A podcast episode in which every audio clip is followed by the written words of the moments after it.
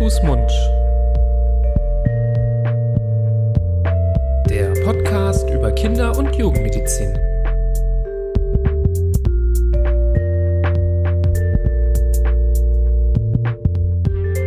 So, ihr Lieben, herzlich willkommen zu einer neuen Folge Hand, Fuß, Mund. Buenos dias, Florian. Oh, hallo Nibras. Du hast Buenos Tardes sagen können, zumindest. Ja, genau. Du kommst ja hier mit Fremdsprachen. Como estas?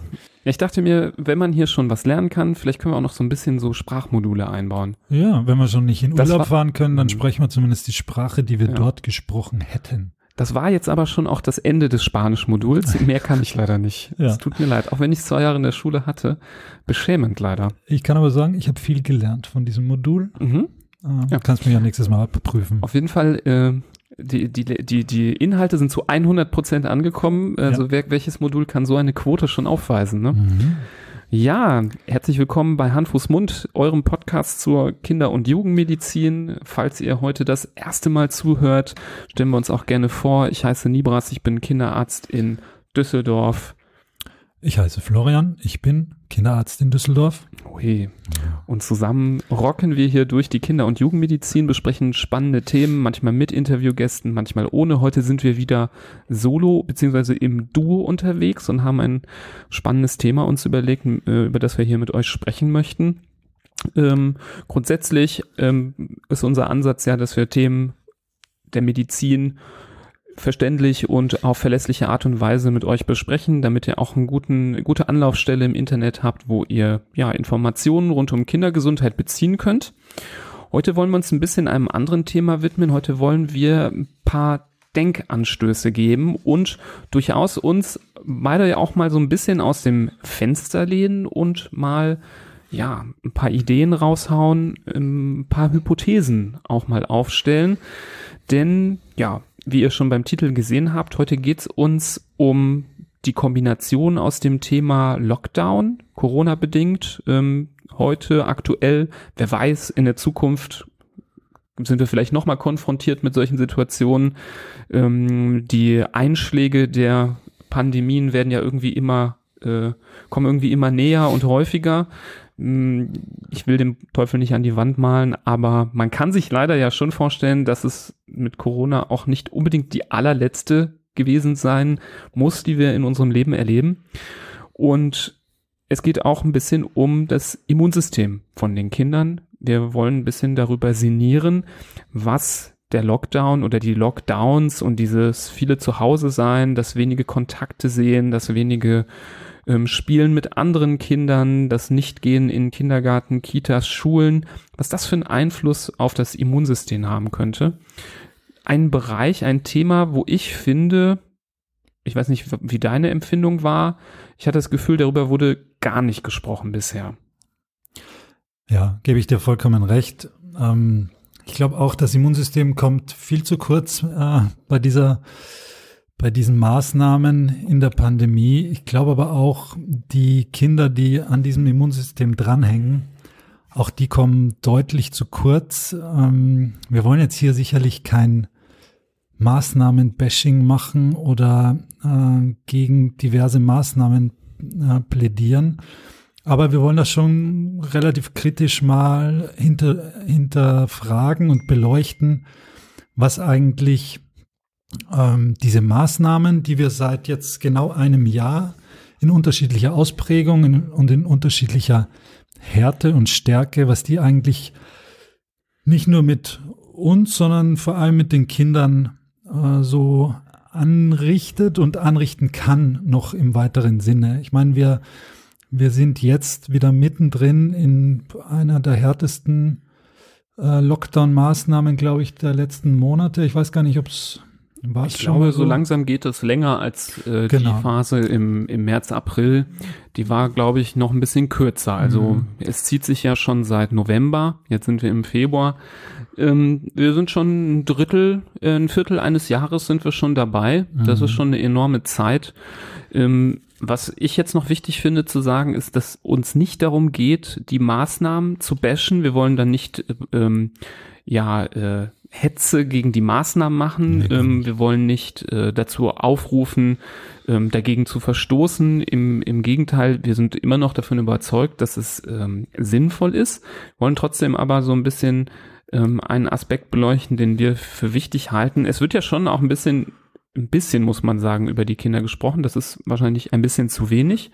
Es geht aber häufig um diese pädagogischen Aspekte, diese schulischen Aspekte, dass die Kinder da sehr benachteiligt sind aktuell, ähm, was ihre Ausbildung angeht, ähm, auch die psychologischen Aspekte werden immer mal wieder genannt. Was macht das mit unseren Kindern, wenn die so viel isoliert sind? Die Jugendlichen, die nicht äh, ja einen vernünftigen sozialen Kontakt mit ihren Freunden äh, pflegen können und ähm, vielleicht ja eher schlecht gelaunt, depressiv gestimmt, äh, durchaus auch zu Hause dann sitzen. Ähm, aber über das Immunsystem ist nicht viel gesprochen worden. Der eine oder andere fragt sich wahrscheinlich jetzt, ja, aber was soll denn sein? Ähm, man ist ja viel zu Hause man wird ja wenig krank, ähm, man ist ja gut geschützt vor Infektionen. Das ist doch jetzt erstmal eigentlich was Gutes. Und das, da muss man aus unserer Sicht, aus kinderärztlicher Sicht, doch nochmal um ein bis zwei Ecken herumdenken. Und darauf wollen wir genauer eingehen, wieso das vielleicht doch nicht ganz so toll ist. Hm. Es ist auch, es ist nicht nur nicht toll, es ist auch gar nicht so einfach, ähm, wie wir, glaube ich, auch herausgefunden haben, nachdem wir uns jetzt äh, eingehender damit beschäftigt haben. Weil zum einen sind die Kinder gelockdownt, die sind zu Hause, die, die Auseinandersetzung mit Infekten und mit erkrankten Mitmenschen und Mitkindern ist deutlich gesunken. Auf der anderen Seite gibt es aber diese Pandemie mit einer Infektion, vor der alle Bammel haben und die alle verhindern wollen. Und das Risiko, sich diese Infektion einzufangen, ist aber auf jeden Fall größer, als jetzt sich irgendeine normale Erkrankung einzufangen, eine Wald- und Wieseninfektion beispielsweise. Also einerseits haben wir ein niedrigeres Risiko für die meisten anderen Erkrankungen, aber wir haben ein höheres, Risiko für eine bestimmte Erkrankung, nämlich für äh, die Corona-Infektion. Und das macht es gar nicht so einfach, daraus eine Folge für unsere Kinder abzuleiten, weil das geht natürlich diametral in beide Richtungen ähm, und hat beides so seine, seine guten und seine schlechten Seiten, muss man sagen. Ähm, sollen wir mit den normalen, ja, sozusagen Wald- und Wiesenkrankheiten mhm. mal weitermachen? Was hat es eigentlich, ich meine, das, das betrifft ja eigentlich sämtliche Erkrankungen des Kindesalters, dass es notwendig ist, das Immunsystem zu trainieren. Das von Anfang an, von Geburt an oder vielleicht sogar noch früher, da kommen wir gleich dazu, ist es notwendig, dass das Immunsystem mit den zukünftigen Gegnern in Berührung kommt und dadurch besser wird, ein Gedächtnis erlangt und es immer mehr schafft, diese Erkrankungen auch zu verhindern. Und da stellen wir uns jetzt die Frage, bewegen wir uns da in eine Richtung durch diese Maßnahmen, die das nicht unterstützt, sondern vielleicht sogar konterkariert. Mhm. Also mir ist nochmal wichtig, ich würde jetzt auch so ein bisschen die Take-Home-Message schon vorwegziehen, ähm, wie ich auch eben schon angedeutet habe. Ich, ich halte weiterhin die Maßnahmen für wichtig und sinnvoll, aber vielleicht können diese Inhalte, die wir heute mit euch teilen, die Ideen, die wir mit euch teilen, dazu führen, dass man einfach noch motivierter ist, die, ja, sagen wir mal, die Hygienemaßnahmen stringenter durchzuziehen, die Isolation noch ein bisschen, ja, sagen wir mal, äh, noch hartnäckiger zu bleiben. Und vor allem jetzt beim Thema Impfungen, dass man da dran bleibt, dass man keine Angst vor der Impfung hat, dass man sich vernünftig aufklären lässt von den Ärzten und dass keine Impfmüdigkeit auftritt. Das sind, glaube ich, so ein bisschen die ja, Messages, die heute vermittelt werden sollen. Ähm, wenn ihr ja, euch von uns überzeugen lasst, du hast es schon angesprochen, das Immunsystem, das getrainiert werden muss. Was hat das für Folgen, wenn Kinder ein Jahr lang in Quarantäne sind, im Lockdown sind. Wir hören das ja immer wieder in der Klinik. Äh, mein Kind, ja, so wenig krank wie im letzten Jahr, das äh, hatten wir noch nie. Und viele Eltern sind natürlich auch irgendwo ein bisschen froh darüber, dass das Kind nicht so häufig krank war. Das ist ja auch irgendwie, kann man ja auch verstehen, ist ja auch was Positives. Keiner möchte sein Kind krank sehen. Aber das ist leider notwendig. Das muss man jetzt einfach so sagen. Dass Kinder auch mal krank werden, ist etwas, was zum Leben dazugehört, was ähm, für das Leben sehr wichtig ist.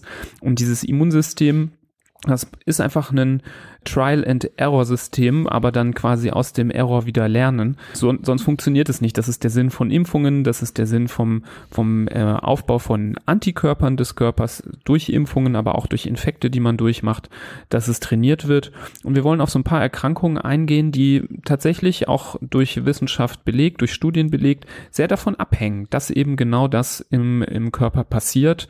Und ähm, wir können die auch mal einzeln erstmal durchgehen. Ich würde vielleicht anfangen wollen mit dem Thema Asthma. Da haben wir noch nie drüber gesprochen hier im äh, Podcast. Eine eigene Folge haben wir dem Thema nicht gewidmet. Müssen wir noch. Das werden wir hier nicht in aller Länge besprechen. Aber das Thema Asthma spielt ähm, eine große Rolle und hat mit dem Immunsystem extrem viel zu tun. Was man oder was viele immer äh, vergessen, beim Asthma geht es nicht nur immer darum, dass es irgendwie eine Allergie gibt und wenn man dann eine Pollen einatmet, dass man dann Asthma bekommt, sondern eine große Rolle beim Asthma spielt auch eine chronische Inf äh, Inflammation, eine chronische Entzündung in den Atemwegen. Die ist immer da. Da gibt es durch verschiedenste ähm, Mechanismen ausgelöst, ähm, eine Dysregulation des Immunsystems, die in Kombination zum Beispiel mit Allergenen, das kann aber auch mal mit Infektionen sein, dazu führt, dass da eine chronische, immer fortwährende ähm, Entzündung der Atemwege da ist. Und was man rausgefunden hat mit der Zeit, ist, dass Kinder, die ja häufiger als Kleinkind, ähm, als Säugling mit Infektionen zu tun hatten, Kinder, die zum Beispiel mit anderen Kindern ähm, mehr Umgang hatten, als sie ganz klein waren, zum Beispiel in Form einer Großfamilie oder in Form einer äh, Tagespflege, wo auch andere Kinder sind, ähm, dass diese Kinder weniger ähm, zum Asthma, äh, Asthma neigen.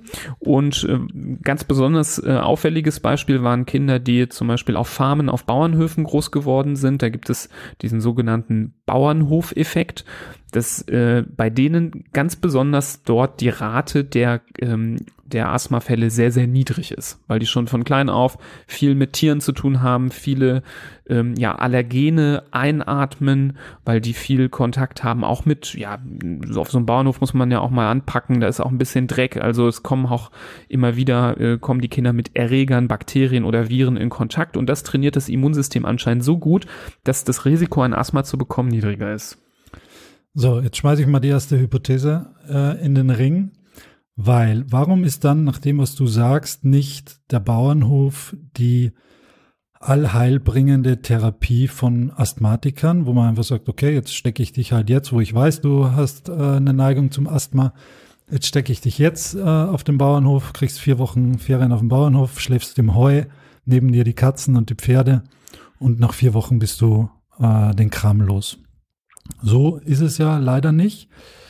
Und da würde ich gerne ein Beispiel aus dem wahren Leben anführen, nämlich mich selbst. Ich. Oh, ich erinnere mich an die Heuschnupfenfolge. Ja, richtig. Also die wichtigen Eckpunkte dieser Geschichte ist, ich bin eigentlich auf einem Bauernhof aufgewachsen, war seit meiner Kindheit Hardcore-Allergiker und auch ist Richtung Asthma gegangen. Also warum ähm, war der kleine Florian, obwohl er am Bauernhof gelebt hat, Allergiker und Asthmatiker. Und diese Frage muss ich so beantworten. Ich habe nicht immer auf dem Bauernhof gelebt, sondern ich habe erst, bin erst mm, so im dritten Lebensjahr auf dem Bauernhof gezogen und vorher habe ich in der Stadt gelebt. Und wahrscheinlich ist genau diese Kombination, dass du in der ganz frühen Kindheit nicht diesen Allergenen ausgesetzt bist und dann aber im, im frühen Kindesalter oder im, im Kleinkindalter dann plötzlich neben der Katze aufwachst und äh, das Rapsfeld vorm Fenster hast. Und dann hast du nämlich diese überschießende ähm, Reaktion deines Immunsystems, das einfach äh, dann sozusagen verrückt spielt. Ähm, insofern kommt es ganz, äh, genau, also kommt auf den Zeitpunkt drauf an, wann man äh, mit diesen Stoffen und diesen Allergenen äh, konfrontiert wird. Genau. Also so eine frühe Prägung ist super wichtig. Ähm, du hast es sehr gut gesagt. Ich glaube, da gibt es dann irgendwo so einen Punkt, wo ja der Zenit des Trainings ein bisschen überschritten ist, wo ein bisschen der Zug abgefahren ist, wo so ein Training hilft. Man muss sagen, es gibt sicherlich auch Kinder, die äh, auf dem Bahnhof geboren sind und trotzdem ein Asthma entwickeln. Das sind ja Statistiken und da gibt es natürlich immer auch Ausnahmen und auch sowas äh, muss man berücksichtigen. Da kann man jetzt nicht eine äh, Faustregel draus machen und sagen, das ist immer so. Nein, ähm, das sind aber äh, schon Statistiken, die eindeutige Zahlen bringen. Und ähm, was dazu auch sehr gut passt, finde ich, sind äh, sowohl Erfahrungswerte aus den ähm, westlichen industrialisierten Ländern, denn es gibt in keinem, keinen Bereichen so viele Asthmatiker wie in Europa, in Nordamerika und in Australien. Das sind ja so die mitentwickelsten ähm, äh, Kontinente der, der Welt, wo vielleicht das Farmleben, ähm, das Leben auf dem Bauernhof, das Leben in einfachen Verhältnissen durch die ja, Modernisierung, Industrialisierung so in den letzten 100 Jahren immer weniger geworden ist.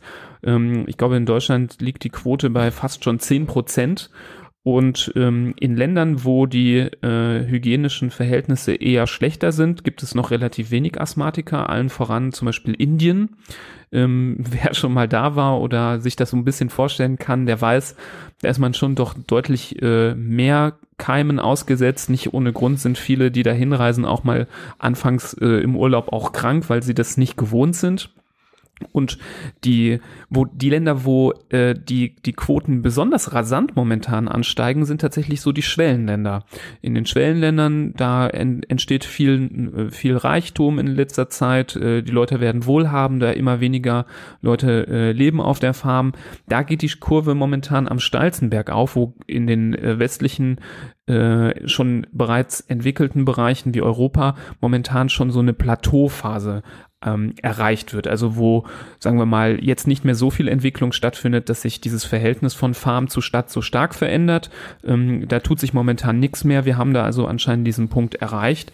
Und das passt also sehr gut auch zu diesen äh, Berichten, die du, die du gerade genannt hast. Und ähm, wenn man sich das jetzt so überlegt, es ist wichtig, dass äh, man mit Bakterien in Kontakt kommt, mit Viren in Kontakt kommt, da kann man sich vorstellen, dass so ein Lockdown im, im letzten Winter, in diesem Winter und dazwischen natürlich eine Sommerperiode, wo man eh weniger Kontakt hat mit Infektionen, ja schon eine verpasste Chance ist, das Immunsystem zu trainieren. Jetzt denkt sich vielleicht der ein oder andere, ja, okay, ich habe jetzt die Erfahrung gemacht, dass ich weniger krank bin oder meine Kinder vielleicht weniger krank sind. Das kann ja auch ein subjektives, äh, eine subjektive Wahrnehmung sein. Aber Ganz objektiv gesprochen sind die aktuellen Zahlen und die Zahlen des letzten Jahres ganz eindeutig so, dass gerade diese banalen Infekte, die Virusinfekte, die durch Rhinoviren, die durch HMPV, was auch immer, diese alltäglichen saisonal bedingten Viren, die gibt's im Moment so gut wie gar nicht. Es gibt im Monat, zum Beispiel in Düsseldorf oder Umgebung, gibt's in einem Monat eine Parainfluenza-Infektion, weil sich diese, die Ansteckung im Moment nicht bietet und dass diese Fälle bleiben isoliert, so wie es für Corona gewünscht ist. Äh, so bleibt das aber auch für andere Viruserkrankungen. So bleiben auch diese isoliert und werden nicht weitergegeben. Und somit ist das Training für nicht nur das Training in der Muckibude für die für die Erwachsenen, sondern auch das Training für das Immunsystem in diesem Lockdown einfach ausgesetzt. Mhm. Ja, und was wir uns halt vorstellen können, womit worauf wir halt aufmerksam machen möchten in dieser Folge, ist, dass wir uns durchaus vorstellen können, dass ja eben mit einer gewissen Zeitversetzung zu dieser, äh, zu diesem Jahr 2020 und jetzt noch anhaltend mit 21 mit diesen Maßnahmen, dass wir einen Peak, einen Anstieg auch von den ähm, Asthmafällen bei Kindern äh, messen werden.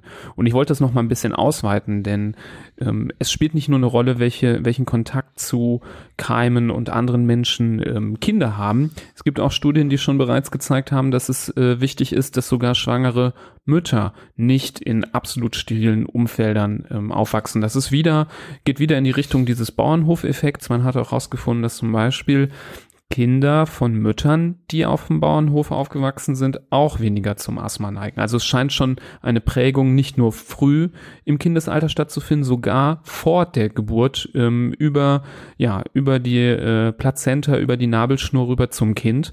Und ähm, da tue ich euch gerne auch die die Studie zu dem Thema in die Show Notes, genau wie die anderen Studien, die ich eben erwähnt habe, über zum Beispiel die Korrelation von Bakterienkontakt und Asthma oder auch Schimmelpilzkontakt und Asthma. Das ist alles belegt, dass ein moderater Kontakt eben zu solchen Erregern ähm, echt wichtig ist und schützt vor solchen Erkrankungen. Ja, und das ähm, bringt wahrscheinlich in weiterer Folge auch das, wo wir ja bei diesen Erkrankungen, gerade bei, dem, bei den Allergien und beim allergischen Asthma wissen, dass das auch genetisch bedingt ist. Das ist ja wieder eine ein Bereich, der total ineinander, ineinander verschwimmt. Ist es jetzt die Mutter, die selbst schon Allergikerin war, die das weitergegeben hat, mit dem Vater, der auch eine Neigung dazu hatte, oder ist es, sind es die Eltern, die ohnehin am, am Bauernhof aufgewachsen sind und deswegen in ihrer Kindheit schon mhm. äh, dem Ganzen ausgesetzt waren? Und äh, vielleicht kannst du das präzisieren mit der Schwangerschaft. Bei, es ist aber, es kommt darauf an, wo während der Schwangerschaft die Mutter gelebt hat? Also ich kann es jetzt nur so sagen, dass es darum ging, dass die, dass das Mütter waren, die auf dem Bauernhof gelebt haben. Ich glaube nicht, dass die selber als Kind auf dem Bauernhof mhm. gelebt haben müssen, aber das waren einfach Mütter, die dort leben und dann schwanger geworden sind äh, und zum Zeitpunkt wahrscheinlich kurz vor der Schwangerschaft und während der Schwangerschaft auf auf einem Bauernhof, auf einer Farm äh, gelebt haben. Mhm. Ja. Ja, das Ganze ist ja auch ein bisschen komplexer, als wir das jetzt auch aufzeichnen. Ne? Du hast es gesagt mit diesen genetischen Vorfaktoren. Das muss man sich natürlich auch immer vor Augen rufen. Ähm, es gibt ja auch so äh, Neigungen, ähm, die man auch nicht komplett beeinflussen kann, die familiär gehäuft sind, genetische Faktoren. Ich finde, das stellt, muss man sich immer so ein bisschen vorstellen wie so ein Knopf, der halt da ist, um den, den du quasi vererbt bekommst, der mitgeliefert wird, aber ob man dann ob dann drauf gedrückt wird oder nicht, das hängt einfach von weiteren Faktoren ab, die beeinflussbar sind. Also die genetische Vererbung, das ist nicht beeinflussbar, das hast du bekommen und ob dann dieser Knopf dann äh, in die in die Tat umgesetzt wird, das hängt von den von den äh, Umweltfaktoren ab. Ich wollte jetzt noch mal umschwenken, nämlich zu einem äh, anderen Krankheitsbild, über das wir äh, ähm, auch noch nicht so viel geredet haben hier im Podcast, wo ich aber ähm, nahtlos dran anschließen kann thematisch. Das ist nämlich die ähm, Neurodermitis oder atopische Dermatitis genannt. Oder doch haben wir schon drüber gesprochen. Mhm. Ähm, und äh, da sehen wir genau die gleichen Effekte. Da ist es sehr gut bekannt. Man weiß ja auch, dass die beiden Erkrankungen, also allergisches Asthma und ähm, atopische Dermatitis, ja häufig auch miteinander vergesellschaftet sind. Man nennt die ja auch Erkrankungen aus diesem atopischen Formenkreis. Und da ist es das gleiche in Grün. Also dieser Bauernhofeffekt, der spiegelt sich auch ganz äh, exakt wieder auf ähm, Kinder, die ähm, ja eine Neurodermitis haben. Und auch da sind die Werte, ähm, die statistischen Werte so, dass äh, es ähm, auch wieder in den westlichen Ländern deutlich mehr Fälle gibt als in den Entwicklungsländern und dass es ja mit diesem Hygiene, äh, mit dieser Hygienehypothese alles sehr gut erklärt werden kann und ähm, das äh, ist auch wieder ein Peak, den wir vielleicht in Zukunft erwarten können, dass wir in den Kinderarztpraxen, in den Kliniken in der Zukunft deutlich mehr Kinder sehen werden, die ja vielleicht eine Neurodermitis aufweisen. Das ist etwas, was wir hier mal ja behaupten, was natürlich nicht belegt ist, was von uns jetzt eine Hypothese ist, ähm, wo wir alle mal gespannt sind, was in der Zukunft passiert. Hm. Bevor wir jetzt äh, das nächste größere Thema aufmachen, würde ich einmal so gern Schritt zurück machen und so drauf gucken, was eigentlich dieser Lockdown so generell mit unseren Kindern äh, veranstaltet und was für Folgen oder Risiken sich daraus ergeben. Wenn man jetzt äh, zu den Familien nach Hause guckt oder ich zu mir nach Hause gucke, ähm, wo gerade vier Kinder zu Hause sitzen, ähm, Homeschooling, zwei davon machen Homeschooling, ähm, eins ist in Quarantäne, das vierte äh, liegt rum und, und macht noch nicht viel, weil es ein Säugling ist. Ähm, was was auch altersabhängig dafür Folgen von diesem einen Jahr äh, zu tragen sind. Ich glaube, vieles davon kann man noch gar nicht abschätzen, dass die Kinder sich weniger bewegen, weniger draußen sind, weniger Sport machen, den sie vielleicht schon äh, im Verein gemacht haben, Fußball, Basketball, Tennis, äh, Ballett, was auch immer, das fällt im Moment weg. Ob die Kinder dadurch vielleicht jetzt eher dazu neigen, übergewichtig zu werden, weil sie sich weniger, weil sie sich weniger bewegen, Vielleicht ist Gibt die schon Ernährung, Daten zu. Mhm. Habe ich auch schon ge gefunden und äh, können wir auch in die Shownotes tun. Mhm. Gibt's äh, aus dem Ärzteblatt äh, jetzt jüngst schon die ersten Daten, dass die Kinder ähm, tatsächlich Gewicht zunehmen. Also bei 25 Prozent der Kinder ähm, kam es zu einer äh, ja äh, nicht schweren, aber doch mess gut, gut äh, messbaren Gewichtszunahme über, über diese Lockdown-Maßnahmen. Mhm. Definitiv. kann man auch alles nachvollziehen. Ich meine, natürlich haben Eltern im Moment, äh, viele, viele der Eltern haben im Moment andere Sorgen, als ob das Kind jetzt zwei Kilo zunimmt oder nicht.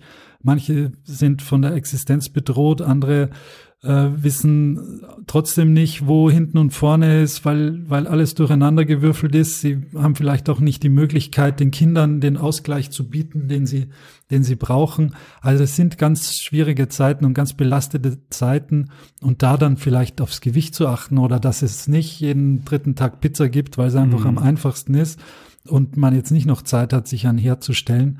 Das, ähm, das ist auch äh, gut, gut nachvollziehbar. Wobei ich ja auch gelesen habe, das ist einer der wenigen positiven Effekte, dass ähm, auch viele Kinder gesünder essen, weil durch äh, Homeoffice Eltern vermehrt zu Hause sind und ein bisschen mehr Zeit haben, Mhm. auch besseres Essen vorzubereiten. Das ist ein, so ein relativ positiver Effekt. Die, deswegen, das fällt mir ein, einschränkend, ähm, es bezog sich mit der Gewichtszunahme tatsächlich auf, ähm, sagen wir mal, äh, Kinder aus ärmeren Familien zum Beispiel. Also das äh, ist kein Effekt, der durch die Bank gemessen wurde, sondern sich vielleicht auf ärmere Familien bezieht, die vielleicht auch, ja, sagen wir mal, unabhängig von äh, Lockdown oder nicht, sich nicht besonders gesund ernähren und vielleicht jetzt sich weniger bewegen und noch mehr äh, ja aus der Tiefkühltruhe vielleicht Essen zubereiten, weil sie nicht so oft in den Supermarkt gehen wollen. Ähm, das, das ist also noch so ein bisschen mit Anführungsstrichen, was ich eben gesagt habe. Und natürlich, was du auch sehr gut, äh, was äh, gut, dass du es nochmal ansprichst, man weiß ja auch, dass dass zum Beispiel auch Sport und Bewegung auch fürs Immunsystem wichtig ist. Das sind auch noch Faktoren, die wir jetzt äh, ähm, nicht berücksichtigt hatten bisher. Ähm, auch dieses ständige nur zu Hause auf der Couch sitzen, ähm, dass, dass man auch mal äh, ähm, rausgeht, dass man sich bewegt, dass man auch mal vielleicht irgendwie Fußball spielt, wo man auf dem Rasen äh, sich wälzt und so. Das sind alles so Aspekte, die jetzt momentan äh, deutlich zu kurz kommen und sicherlich auch eine Rolle mitspielen äh, für unser Immunsystem oder das unserer Kinder. Daher der ganz klare Appell auch hier an dieser Stelle von uns, so wenn es möglich ist, wenn es irgendwie zu bewerkstelligen ist, dann geht raus mit euren Kindern, auch wenn mal das Wetter nicht so gut ist oder es kalt ist und nass ist. Ähm, wenn sich die Möglichkeit bietet, dann jagt sie vor die Tür und, und bietet ihnen die Möglichkeit, dass sie sich zumindest einen Bruchteil davon, was sie im normalen Leben gehabt hätten, trotzdem abholen könnten. Mhm. Sei es jetzt äh, in die Pfütze springen oder eine Handvoll ja. Schlamm vom von Geschwisterkind ins Gesicht kriegen oder was auch immer. Das ja. nutzt die Gelegenheit, wenn sie sich bietet und wenn sie sich nicht bietet, dann schaut, dass ihr sie irgendwie schaffen könnt. Ja, also auf dem Spielplatz kann man ja immer noch gehen und äh, man weiß ja, dass der Spielplatz nicht der sauberste Ort der Welt ist und wenn da auch äh, andere Kinder spielen, dann äh, packen die alle die Leitern an und rutschen alle über die gleiche Rutsche. Da, das ist dann schon wieder ein bisschen vergleichbar mit einer Kita, mit einem Kindergarten. Ähm, da hat man wahrscheinlich nicht die gleiche Form von Exposition und Training fürs Immunsystem, aber schon mal ein bisschen was, deutlich besser als zu Hause. Ähm, wobei ich jetzt noch sagen wollte, also bei euch ist es ja, sagen wir mal, noch, noch gut. Ihr, ihr habt vier Kinder. Mhm. Ähm, da gibt es nämlich auch Studien zu, dass das Risiko für, für Asthma, für Neurodermitis ähm, mit zunehmender Anzahl der Kinder weniger wird, weil man kann sich gut vorstellen, wenn, wenn man viele Kinder hat, dann äh, hat man schon die, die Kita quasi zu Hause ähm, die Durchmischung der, der Kinder, die sich dann gegenseitig vielleicht auch mal ähm, mit einem Keim anstecken ähm, und den Erreger weiterreichen. Das bringt vor allem den Zweit-, Dritt- und Viertgeborenen was, dem mhm. Erstgeborenen nicht so viel, nee, weil der nee. ist ja dann doch genau. eher allein. Aber wo, wo um die Kinder, um die ich mir jetzt hier bei dem Thema, was wir heute besprechen, am meisten Sorgen mache, das sind tatsächlich zum Beispiel ganz hart jetzt mal gesagt, Kinder, die jetzt kurz vor der Corona-Pandemie geboren wurden oder währenddessen, also welche, die noch ganz klein sind, wo, wenn ich mir jetzt vorstelle, März 2020 geboren, also jetzt bitte nicht hinten überkippen, wenn euer Kind genau dann geboren ist, ähm, aber das sind tatsächlich Kinder, die einfach bisher keine normale Exposition ähm, gegenüber der Umwelt hatten, die keine normale ähm, ja, Konfrontation des Immunsystems mit der Umwelt hatten. Und das ist schon eine sehr, sehr besondere Situation. Also ich wüsste auch nicht, ähm, mit was man das jetzt besonders gut vergleichen kann in der Vergangenheit. Ich glaube, sowas hat es einfach auch noch nie gegeben, dass ähm, Menschen in so sterilen Umfeldern sich über so lange Zeit aufgehalten haben.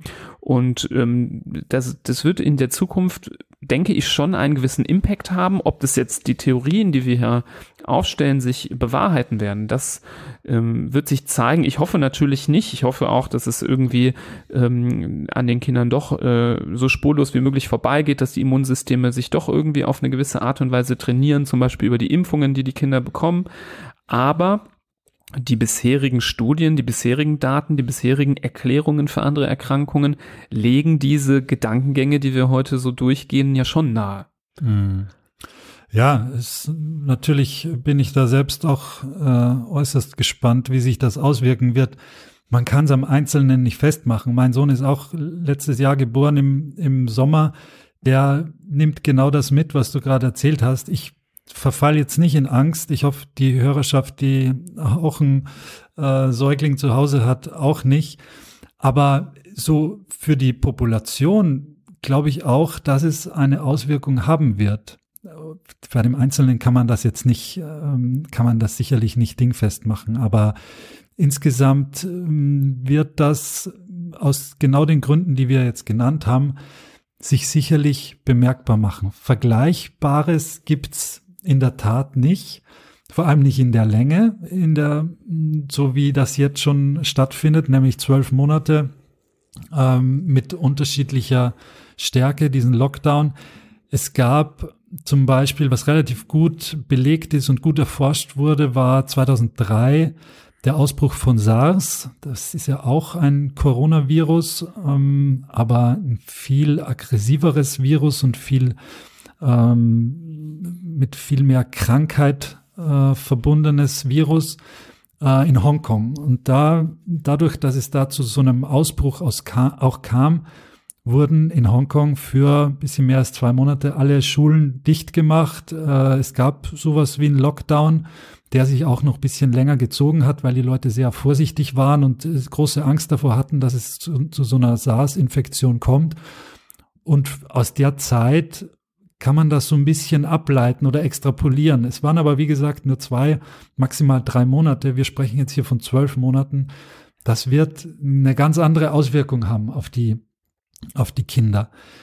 Was auch sicherlich eine Auswirkung haben wird, ist das Freizeitverhalten der Kinder. Ich meine, dass äh, manche Kinder jetzt nicht Skifahren lernen, ist vielleicht verkraftbar, aber dass letztes Jahr sicherlich ganz viele Kinder nicht adäquat schwimmen lernen konnten, die das eigentlich unter normalen Umständen im Sommer oder auch in den Wintermonaten äh, gemacht hätten, das wird uns, glaube ich, auch noch äh, ziemlich einholen. Und da gibt's ja eine, eine Folge von uns ähm, über die über Ertrinkungsunfälle.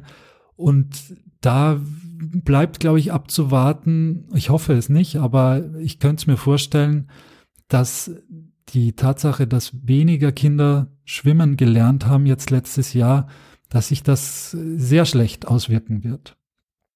Das Skifahren, das ist meiner Meinung nach egal, das kann ich auch als Österreicher sagen, aber das Schwimmen hat natürlich eine ganz äh, andere äh, Auswirkung auf, das, auf die Freizeitgefahren, die es so gibt. Und vor kurzem hatten wir einen Gast bei uns äh, oder eine Gästin, ähm, die Augenärztin war und ja auch uns ähm, erzählt hat, dass sich einiges verändert hat ähm, im Rahmen der Social Media äh, Gewohnheiten der Kinder, die immer mehr werden in den letzten Jahren und Jahrzehnten und die Kinder natürlich viel mehr mit Handy aufwachsen und am Laptop und am ähm, Tablet. Das hat sich jetzt durch die, durch die Corona-Pandemie und durch den Lockdown sicher auch nochmal verstärkt. Meine Kinder sitzen den halben Tag vorm Laptop und machen entweder Hausaufgaben oder irgendwelche Zoom-Meetings. Äh, und natürlich spielen die auch dann mehr zum Ausgleich. Ich glaube, das wird sich auch sogar auf das Sehvermögen der Kinder auswirken. Vielleicht kann auch sein, dass wir in drei Jahren um ein Fünftel mehr Brillenträger bei den Kindern haben als jetzt. Das ist alles, alles denkbar. Ähm, das lässt sich noch um einiges sicherlich, ich will es jetzt nicht dramatisieren, aber mhm. ich glaube, die Auswirkungen sind schon, äh, die werden schon spürbar sein. Ja, aber dramatisieren, äh, falsches Wort vielleicht, aber ich will trotzdem zu noch einer ernsteren Sache vielleicht als das Brillentragen nochmal kommen. Wenn wir den Bogen zurückschlagen zum Immunsystem, müssen wir auch über das Thema, was wir hier schon ja vor nicht kurzem, aber vor äh, einigen Wochen besprochen haben, nämlich das Thema Leukämien, also Blutkrebserkrankungen im Kindesalter kommen. Das haben wir in der Folge auch schon angedeutet, dass auch hier das Immunsystem, wie es vorher geprägt wird, äh, vor der Erkrankung eine wichtige Rolle spielt.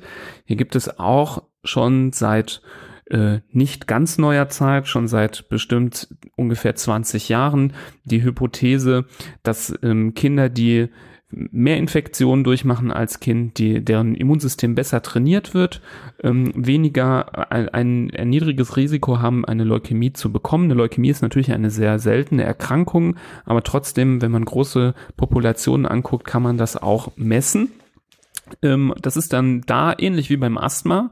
Ähm, es gibt schon natürlich genetische Faktoren, die eine Leukämie begünstigen können. Man weiß aber auch, dass diese genetischen Faktoren nicht bedeuten, dass man die auf jeden Fall hat. Es gibt viele Menschen, die laufen mit einem solchen, ja, genetisch begünstigenden Faktor herum und bekommen niemals im Leben eine Leukämie.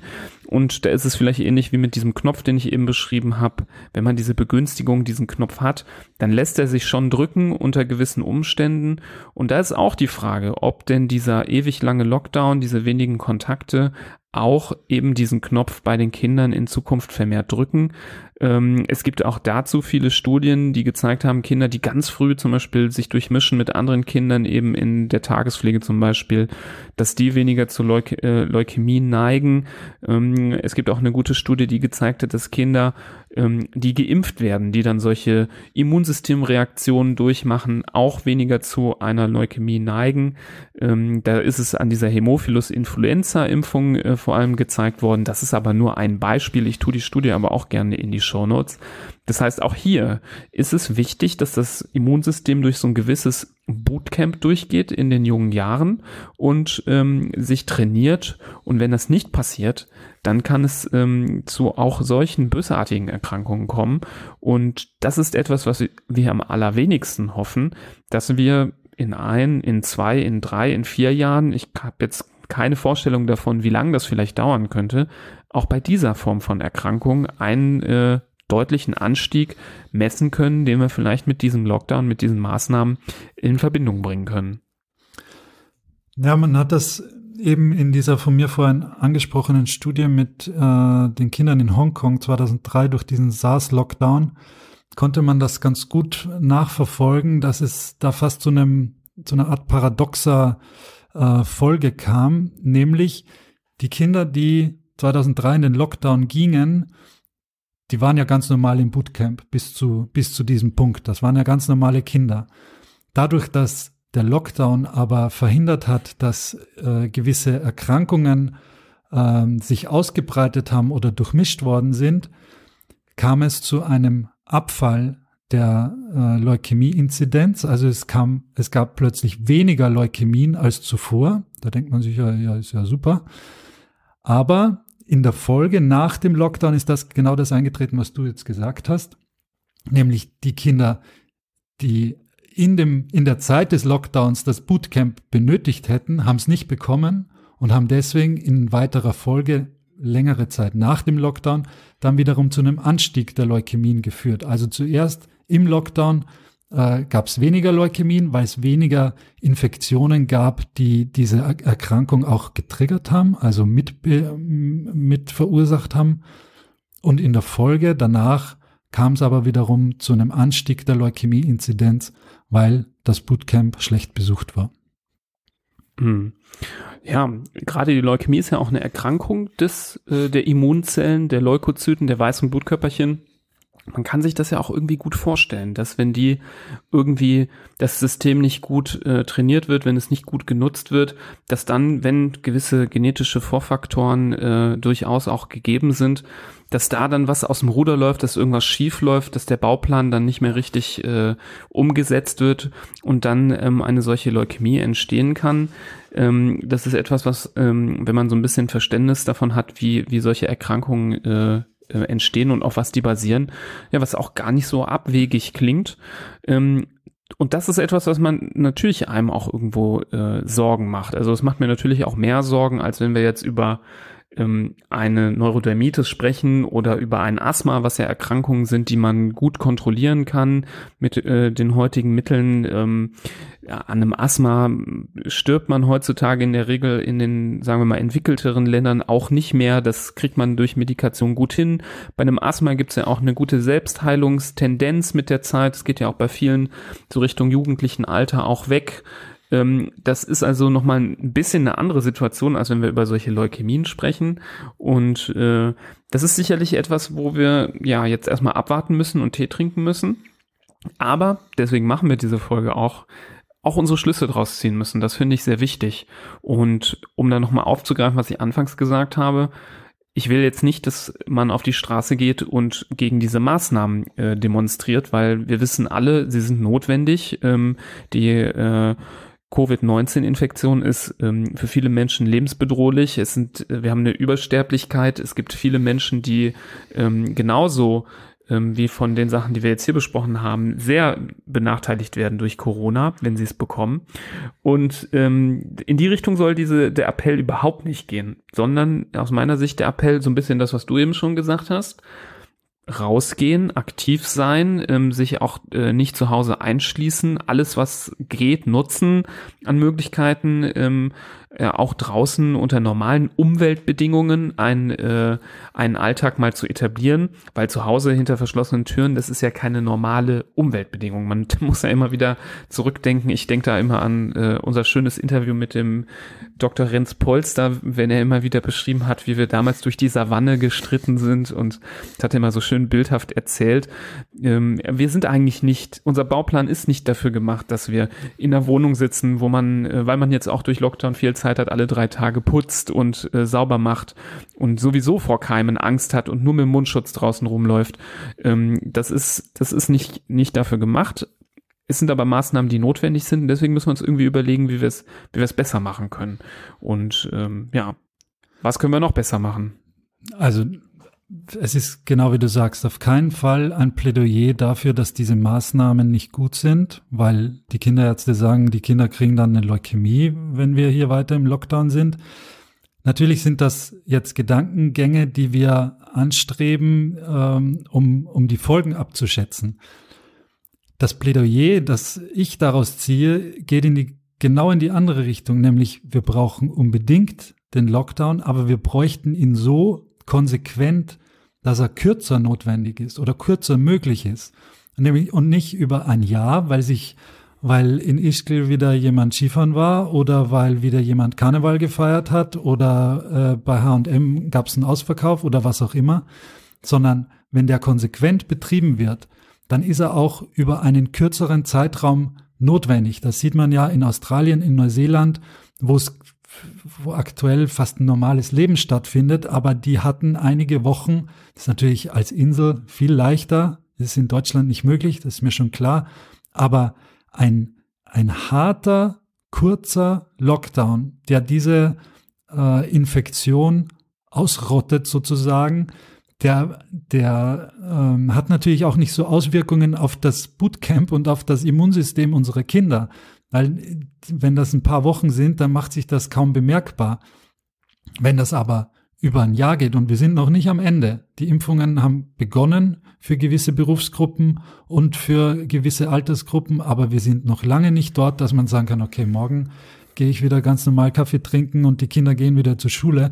Das wird noch einige Wochen dauern und je, je mangelhafter die Disziplin ist, was diese Maßnahmen angeht, desto durchlässiger ist das Ganze und desto länger wird es notwendig sein. Und da ist es an jedem Einzelnen, der das hört, dass er auch im Hinblick auf seine Kinder sich bemüht, diese, diese Maßnahmen wirklich durchzuziehen. Und ja, rausgehen, ja, auf den Spielplatz gehen, aber mit den äh, Abständen, wie es sinnvoll ist, wie es empfohlen ist, das ist, da haben sich kluge Menschen äh, den Kopf gemacht und Gedanken gemacht, was ist eigentlich erlaubt, was ist nicht erlaubt.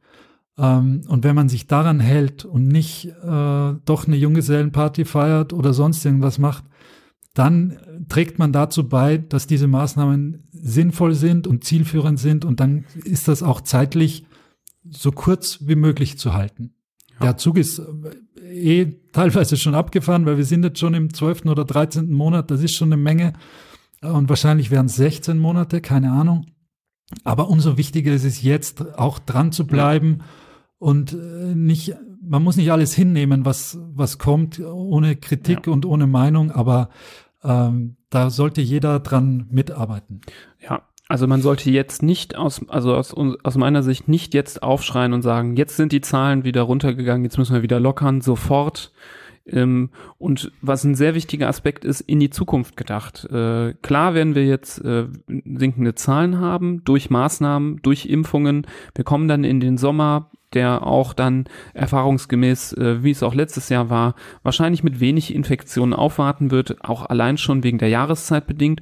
Und dann kommt die ganz große Frage, haben wir es dann so gut hingekriegt, bis äh, wir dann so in den nächsten Herbst reinrollen, dass wir einer erneuten äh, Krisensituation aus dem Weg gehen? Oder waren wir ja zu lapidar, haben uns vielleicht doch nicht so konsequent impfen lassen, wie es vielleicht möglich gewesen wäre, weil ja, jetzt ist ja eh vorbei und ich habe auch keine Lust, um, ich habe bisschen Skepsis und die Pharmafirmen und alles ist doof. Ähm, haben wir uns vielleicht nicht gut durchgeimpft, dass äh, wir eine gute Herdenimmunität haben ähm, bis zum bis zum nächsten Winter, dann stehen wir ähm, dann wieder da im, im nächsten Winter. Dann gehen wieder die Schulen zu. Dann haben wir den, den, den dritten Winter, wo es keine äh, vernünftige Exposition gibt für das Immunsystem der Kinder. Also ich, da, da muss sich, glaube ich, jeder an die Nase fassen. Und deswegen ist mein Appell wirklich, ähm, da alles zu machen, was möglich ist, was du auch gesagt hast, äh, ganz besonders aufzupassen, damit wir diese blöde Geschichte endlich mal loswerden. Und wir sind halt keine Insel, hast du auch richtig gesagt. Wir haben nicht den Luxus, dass wir sagen können, wir machen alle Grenzen dicht. Wir sind im Zentrum Europas, ähm, in einer Welt, die relativ offen ist. Ähm, daran soll sich auch nichts ändern. Aber wir haben jetzt die Möglichkeit, dank, dank einer Impfung, ähm, dem Ganzen irgendwie auch die Stirn zu bieten. Und natürlich werden viele jetzt sagen, ja, ich würde mich ja gerne impfen lassen, wenn ich den Termin bekomme, aber ich, ich denke, wir werden in einigen äh, Monaten den Punkt haben, wo ja Angebot äh, ausreichend für die Nachfrage da ist und wo dann keine Impfmüdigkeit eintreten sollte. Weil ich sehe es ein bisschen kritisch, ähm, denn wird, werden Lockerungen aufgrund des Sommers kommen, ähm, weil die Infektionszahlen niedriger sind. Und dann denkt man sich, naja, muss ich mich jetzt doch noch impfen lassen? Es ist jetzt schön warm, äh, es ist keiner krank. Ähm, ich muss zwar noch im H&M meine Maske anziehen, aber ansonsten ist das Leben wieder relativ normal. Ich kann auch wieder ins Restaurant gehen oder ins Kino. Ähm, ich kann mir vorstellen, dass dann die Motivation zum Impfen relativ äh, niedrig ist und darum diese Folge, darum dieser Appell, daran zu denken, das kann für die Kinder oder könnte, es ist eine Hypothese, für die Kinder ein ordentliches Nachspiel haben, wenn wir weiterhin von einem ja gelockdownten Winter und Herbst in den nächsten gelockdownten mhm. Winter Herbst gehen. Ähm, das das ist nicht unwahrscheinlich, dass das Folgen haben wird. Und äh, mein zweiter Appell geht schon auch so ein bisschen, ich weiß nicht, ob hier irgendwelche Politiker zuhören, aber wenn es Lockerungen gibt, wenn es medizinisch vertretbare Lockerungen möglich sind, dann will ich aber auch äh, bitte verlangen und hoffen, dass sich dann Schulen und Kitas und Kindergärten wieder öffnen und von mir aus bitte auch bevor die großen Einkaufszentren sich öffnen, bis, bevor irgendwelche Karstadt Kaufhofs aufmachen. Bevor ähm, Fußballspiele wieder bevölkert werden. Genau, bevor wieder, also ich sehe es schon wieder kommen, dass dann irgendwie äh, mhm. 20.000 Leute äh, ins Fußballstadion dürfen, aber die Schule noch nicht offen hat. Und das ist das, was mich, glaube ich, dann zur Weißglut bringen wird. Und deswegen, ich glaube, wir hatten noch nie eine Folge, die so viel Appellcharakter hat wie diese äh, heutige Folge wenn es darum geht, sich wegen irgendwas zu beschweren, dann wäre es das aus meiner Sicht, dass eben äh, die Kinder wirklich schnellstmöglich wieder in ein so normales Umfeld wie möglich zurückkehren müssen. Weil ich weiß schon, dass äh, auch die Schule wahrscheinlich dann nicht wieder die alte sein wird, dass man dann auch Masken vielleicht tragen muss in der Schule. Darüber haben wir ja auch schon mal hier gesprochen. Aber wir wissen, Masken alleine schützen ja nicht vor allen Infektionen. Kinder, die äh, geben sich mal die Hand, die schlagen High Five. Also da gibt's genug Gründe, ähm, da mal eine Infektion, äh, eine harmlose Infektion sich auch mal wegzuholen. Und ähm, das ist einfach wichtig. Ohne wird's nicht gehen. Und deswegen ist es super, super wichtig, dass, wenn irgendwas öffnet, da diese Institutionen für die Kinder als erstes aufmachen. Mhm. Ich glaube, ich hoffe, wir haben es auf den Punkt gebracht. Ähm, es kann sicherlich kein einfaches Thema, weil äh, weil viel Spekulation und Fantasie dabei war. Vieles aber auch, wie wir immer wieder betont haben, sehr gut durch Studien belegt ist oder wo es schon Erfahrungswerte gibt, die sehr deutlich darauf hinweisen, was das alles für Folgen haben könnte. Ähm, das wollen wir alles verhindern oder so klein wie möglich halten was äh, an Nachteilen für die Kinder daraus kommen könnte. Darum äh, vergesst das nicht und vergesst es vor allem auch nicht, wenn jetzt noch ein paar Wochen und Monate vergehen. Genau. Bitte leitet die Folge auch weiter an andere Eltern, an andere Betroffene oder auch wenn ihr äh, Menschen kennt, die äh, vielleicht auch helfen können, auf dieses Thema aufmerksam zu machen. Wie gesagt, ich glaube, das ist viel zu kurz gekommen. Ich, die, die Diskussion ist bei uns so im Privaten entstanden, wo wir beide drüber gesprochen haben. Es kam jetzt nicht äh, von extern. Ähm, ich denke, das ist noch relativ brach liegend, dieses Thema. Ich finde, es muss in die Medien. Ich finde, es muss auch mal in der, in der Zeitung stehen. Ich finde, da kann man auch ruhig mal im TV drüber berichten, nochmal den Leuten einen Denkanstoß Anstoß geben. Ich denke, viele Leute kann man dazu dadurch auch motivieren, durchzuhalten, ähm, alles zu geben, ähm, sich impfen zu lassen, ähm, aufzupassen, nicht unvorsichtig zu werden ähm, und nicht die falschen Dinge irgendwie zu verlangen, dass man denkt, ach, ich will lieber wieder mal ins Restaurant gehen, ähm, mit dem Homeschooling klappt doch gut oder mit dem Online-Unterricht, äh, das vielleicht äh, nicht die höchste Priorität hat. Nee, aus meiner Sicht hat das wirklich die absolut höchste Priorität. Und da müssen wir uns Erwachsene auch erstmal hinten anstellen, aus meiner Sicht, und eher den Kindern ermöglichen, dass die wieder zum normalen Leben zurückfinden, bevor wir das tun. Und dazu könnte auch dazu beitragen, wenn ihr diesen Beitrag weiterleitet. Und wenn ihr jemanden kennt, der jemanden kennt, der den Jens Spahn kennt, schickt es auch weiter. Oder ähm, jemand, der irgendwo bei der Presse arbeitet, gerne, gerne. Wir äh, stehen hinter diesen äh, Ideen, die wir hier heute mal postuliert haben. Wir stehen dazu gerne Rede und Antwort. Ähm, wir lassen uns aber auch gerne von, vom Gegenteil überzeugen, wenn ihr anderer Meinung seid, wenn ihr ja vielleicht Studien kennt, die wir nicht kennen, ähm, die vielleicht das widerlegen, was wir sagen. Es sind nur Gedankengänge, ähm, die uns so ein bisschen Bauchschmerzen machen, die wir hier mal ähm, loswerden wollten. Und ähm, ja, kommt mit uns in den Dialog, ähm, schreibt uns auf Social Media oder auf, äh, auf äh, dem Wegen einer E-Mail zum Beispiel ähm, an info.handfußmund.de ähm, was ihr davon haltet, wie ihr davon denkt und wir sind da sehr gespannt, äh, wie ihr das seht. An dieser Stelle allen eine gute Zeit, bleibt gesund und wir sprechen uns beim nächsten Mal. Bis dahin. Auf Wiedersehen. Tschüss.